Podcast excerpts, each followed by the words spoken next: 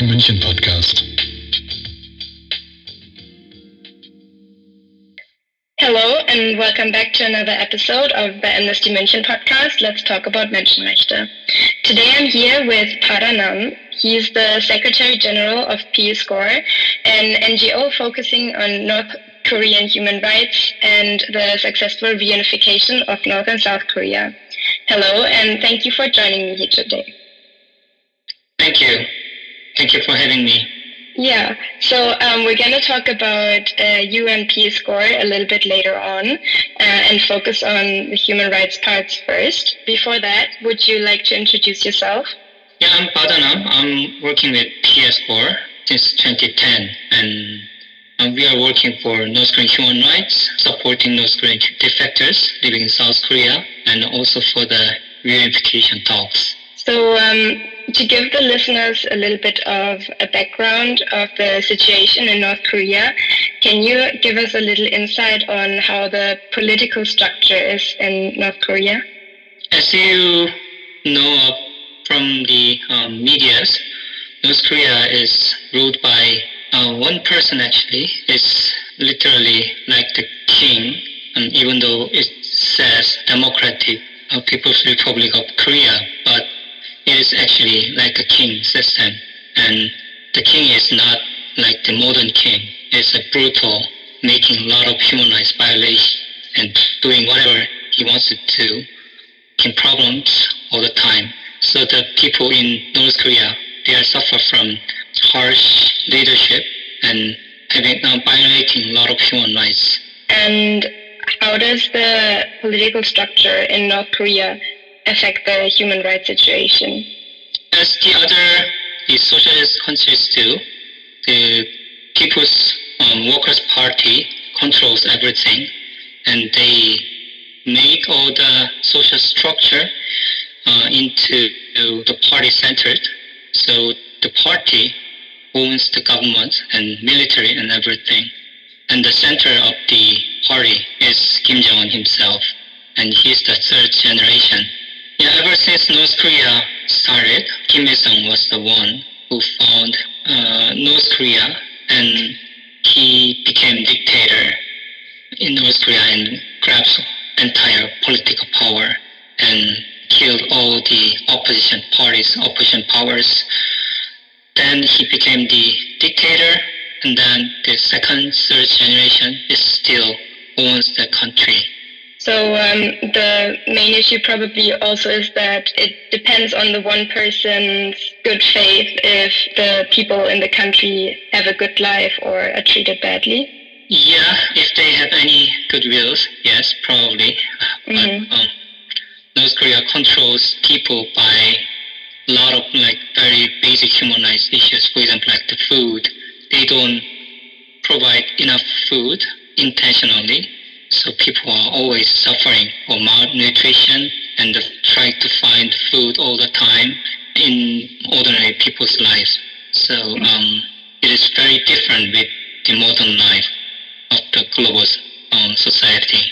And can you give us a little more insight on that? What is the reason why the government would intentionally uh, keep the population suffering and uh, retain food from them? Everything in North Korea, every political power is aiming for one thing. Um, they are just trying to protect their political power, like the currently. Um, so they don't want people get more educated or have enough um, wealth to think about the other issues. They just want follow what government wants wanted to show, and government is controlling all the media, all of the political wills and everything. So even they do not get like outside of information. For example, like the um, international news that North Korean people can get is something thunderstorm in certain country, something like earthquake in other countries, uh, pandemic outside. So North Korea is the best country in the world. It's the safest uh, place to live, and we are living in a great country under the great leader kind of propaganda all the time. hmm I see. So um, you already dove into the topic of the food shortages in North Korea, and talking about human rights, what would you consider is the worst human rights violation in North Korea? It is the cutting off the North Korean people from the outside world. Um, many North Korean human rights violations such as torture, execution, starvation, arbitrary detention, etc. are known, but the North Korean government cuts itself off from the outside world uh, so that the um, North Korean people cannot confront these issues and make a change for themselves. Those Koreans face many constraints that prevent them claiming their lives for themselves. The leaders are concerned with maintaining their power through nuclear weapons and missiles more than the lives of the people. Although there are people dying from starvation, they are not able to receive anything from the outside world. Although the world we live in is not perfect, we should be able to help those in need elsewhere. The policies of the North Korean government are only the best interest of the regime and block outside help from reaching the people. This is a serious problem that is hindering change in the country. Mm-hmm. Would you say that is also the the reason why there are so many human rights violations? Because cutting North Korea off from the rest of the world also means less education and less possibilities to, for example, even flee the country, like the right to free movement, for example. Mm, the government just wanted to make people not know of their basic human rights. Mhm. What are their rights? Well, freedom of movement, freedom of speech, freedom of freedom of like, gathering, anything. North Korean people cannot imagine these are the basic human rights they are supposed to have. Mhm. So uh, like people are just leaving as the government asking to, them to live. Mhm. And besides that, can you tell us a little bit more about the concrete human rights that are violated in North Korea right now? We already talked about the freedom to food, and we talked about yeah, no no freedom of information, and that's part of freedom of expression and opinion. What what other human rights violations are there? Yeah, I can say that any human rights violation that you can think of are taking place in North Korea. Wow. Uh, the UN Commission of Inquiry on the Human Rights in the DPRKR was created in 2013 and an official report was published in 2014. The report's the table of contents include the following sections. The first one is violation of the freedom of thought, expression, and religion. And second, discrimination based on the social class, gender, and disability. Next, violation of the freedom of movement and residence. Violations of the rights to food and related aspects of right to life. Arbitrary detention, torture, execution, and prison camps. Abductions and enforced disappearances from other countries, as well as a section on crimes against humanity. So the in- investigation was reported in great detail with 372 pages worth of information on the reality of the human rights violations taking place in North Korea. And actually much more information still exists. For example, not only the North Koreans sent overseas as forced laborers to fill the pockets of the government and government officers, but they also have they do not have rights to digital or internet access. So PSCORE is currently investigating and constructing a report on the additional human rights issues that were not covered in the COI report. You were mentioning the social class system in North Korea. Can you explain a little bit more about that? How does it work and what consequences does it have for the population? The social status we call 성분 system, which means social status, is sorted by the government and it is not only by your activity or behavior, it is by also from your family background before, like even for three generations. So, for example, like someone tried to go into the good university, the good education, but if you had someone in your relatives, for example, like uncle or someone like um, your brother or grandparents, even though you never met them before, if they did any of the misbehavior, wrong behavior on the perspective of North Korean government, then they cannot go into good university or good education or get a government job or higher uh, society.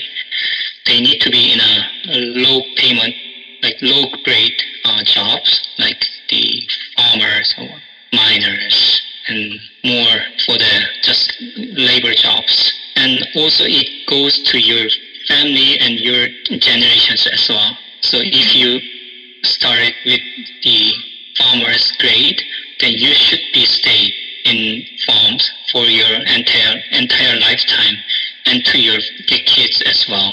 So Songbun, this social status, makes everything of your life actually. Your life is decided from the social status. So the discrimination basically starts from like from your birth. Mm. You get discriminated because of your social status. Yeah, um, when you're a kid, it's not that big deal, but when you Okay. graduate high school, then Mhm. you're someone fixed and you cannot change it. If you have like big money, you can like there's some ways you can change, but uh, it's not the legal way. It's just illegally. You can improve a little bit, but the overall Songbun system, it only possible little bit of change between them. But like Mhm. the entire big steps are not available to change it.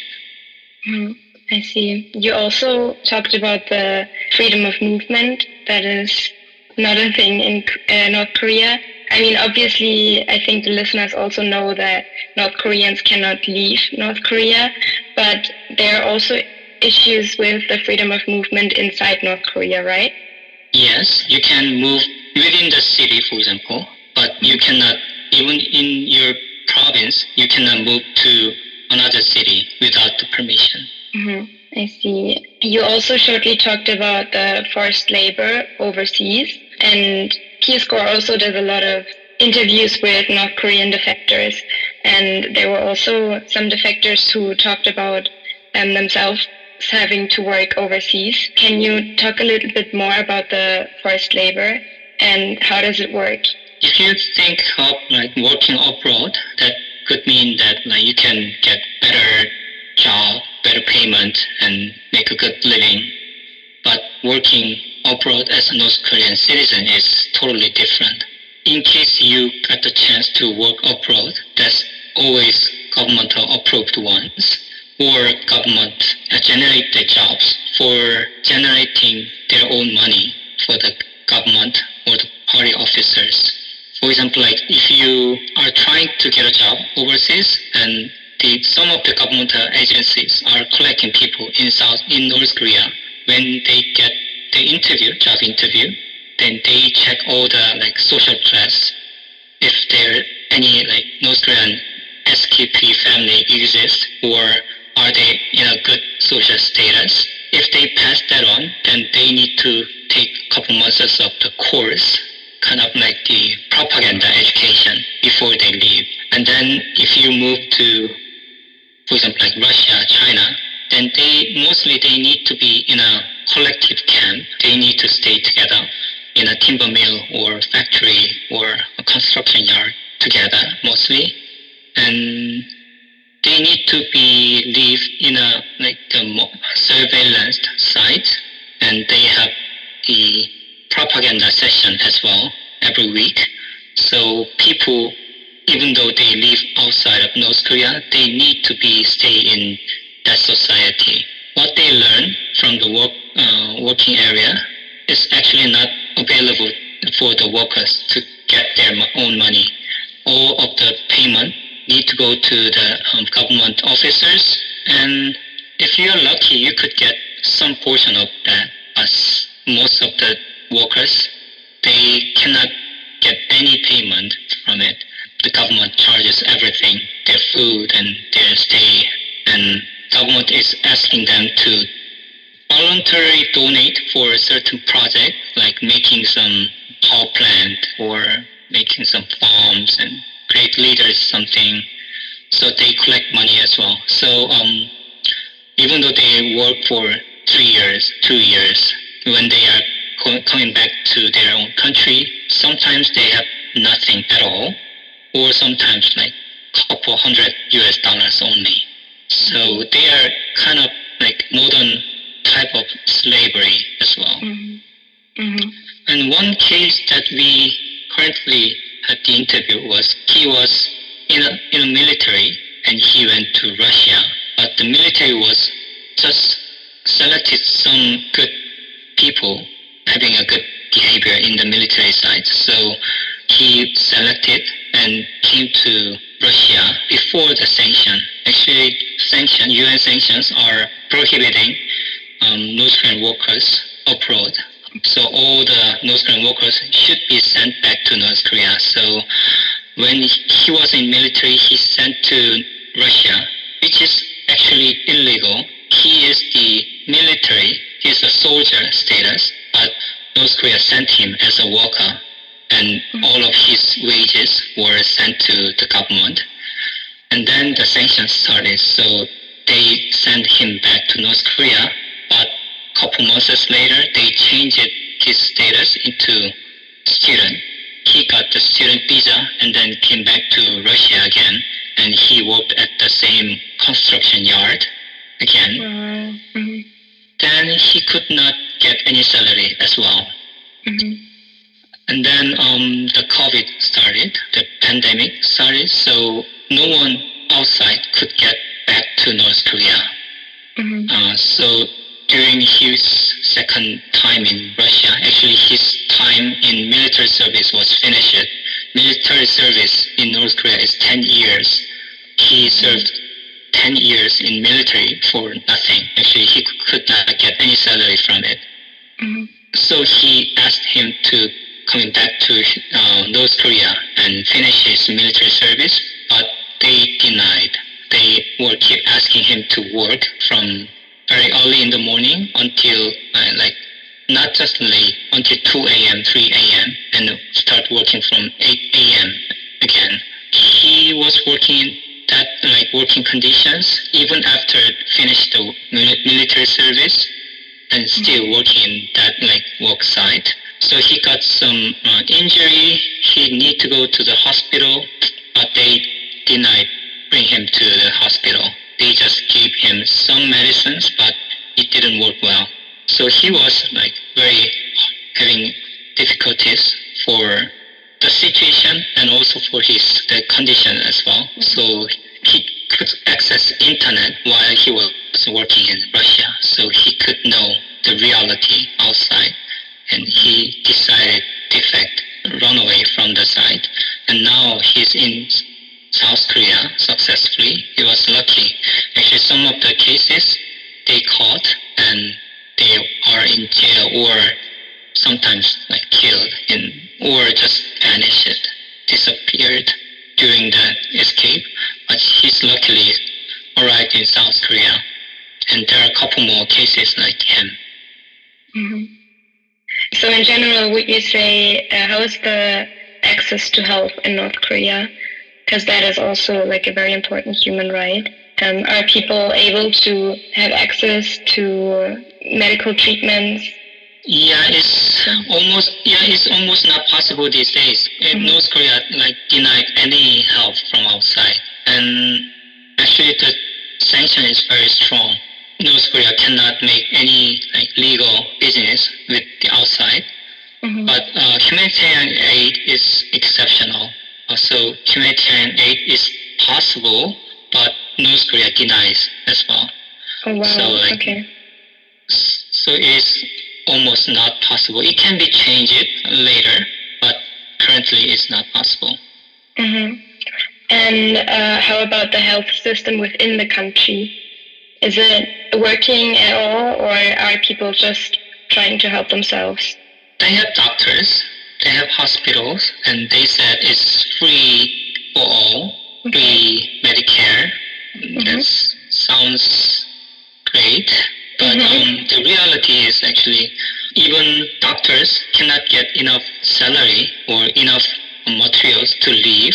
hmm So to make their life actually, because it's free Medicare, governments are supposed to support the hospitals and nurses and doctors, but they are not.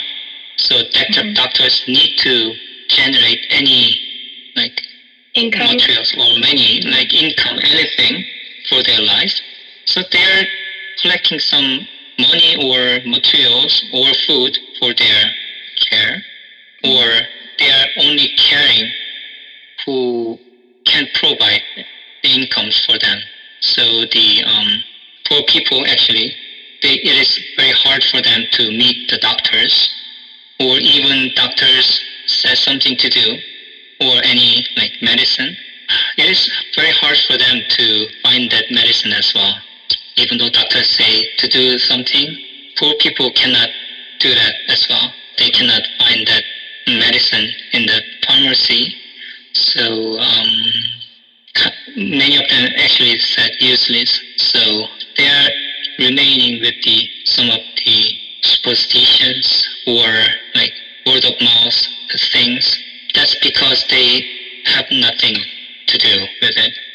Because of this issue, the opiums and illegal drugs are also making problems because they have only that things left. Mhm. Yeah, that's the situation there. I see. You also shortly talked about propaganda sessions that even overseas workers have to do or have to attend. Can you talk a little bit more about that? Because I think from the outside perspective, it's really hard to understand what these sessions are. If you know some like the socialist countries, the propaganda sessions, gatherings, then that's similar, but it's more strict for them. It is more like the Christianity sessions, gathering sessions. They have Sema weekly sessions propaganda criticism sessions. And when you start the session, it consists of three sections. The first one is like the reading the, the great leaders' words, like the Bible, reading the Bible.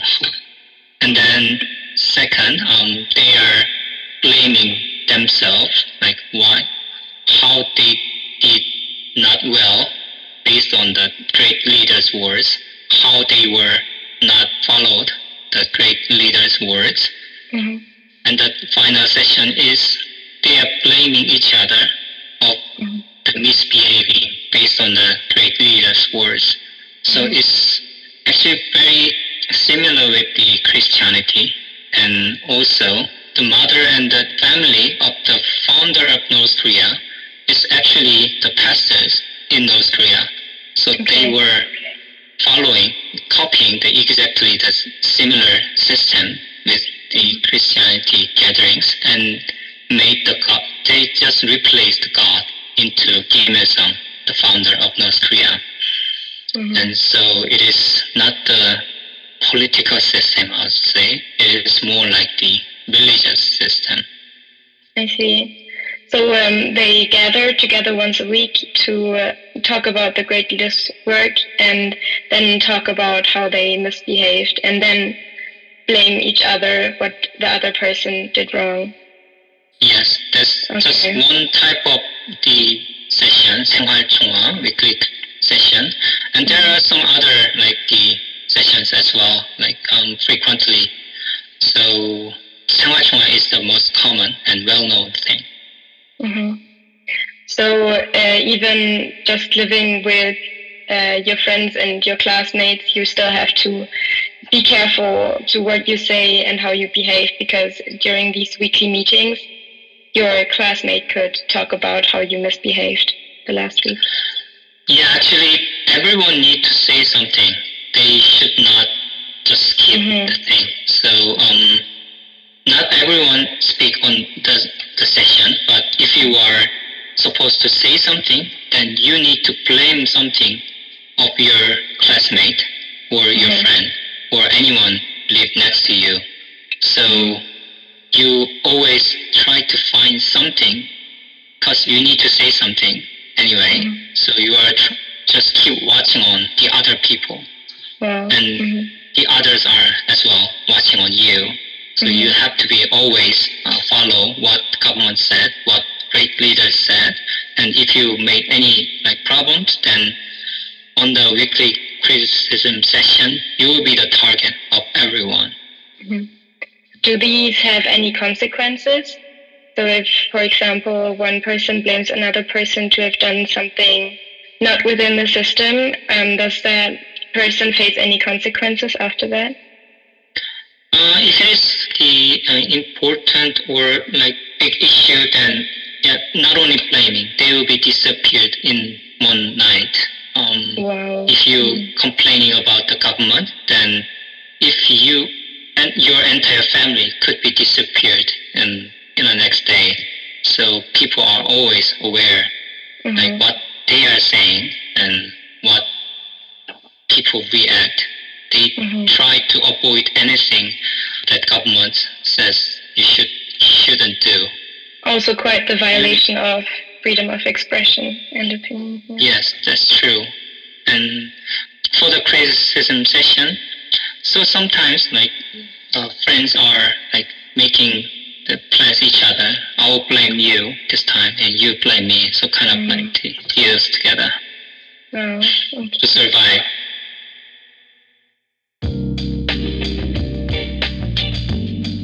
Musik Jakob von Lauer Münchhofen.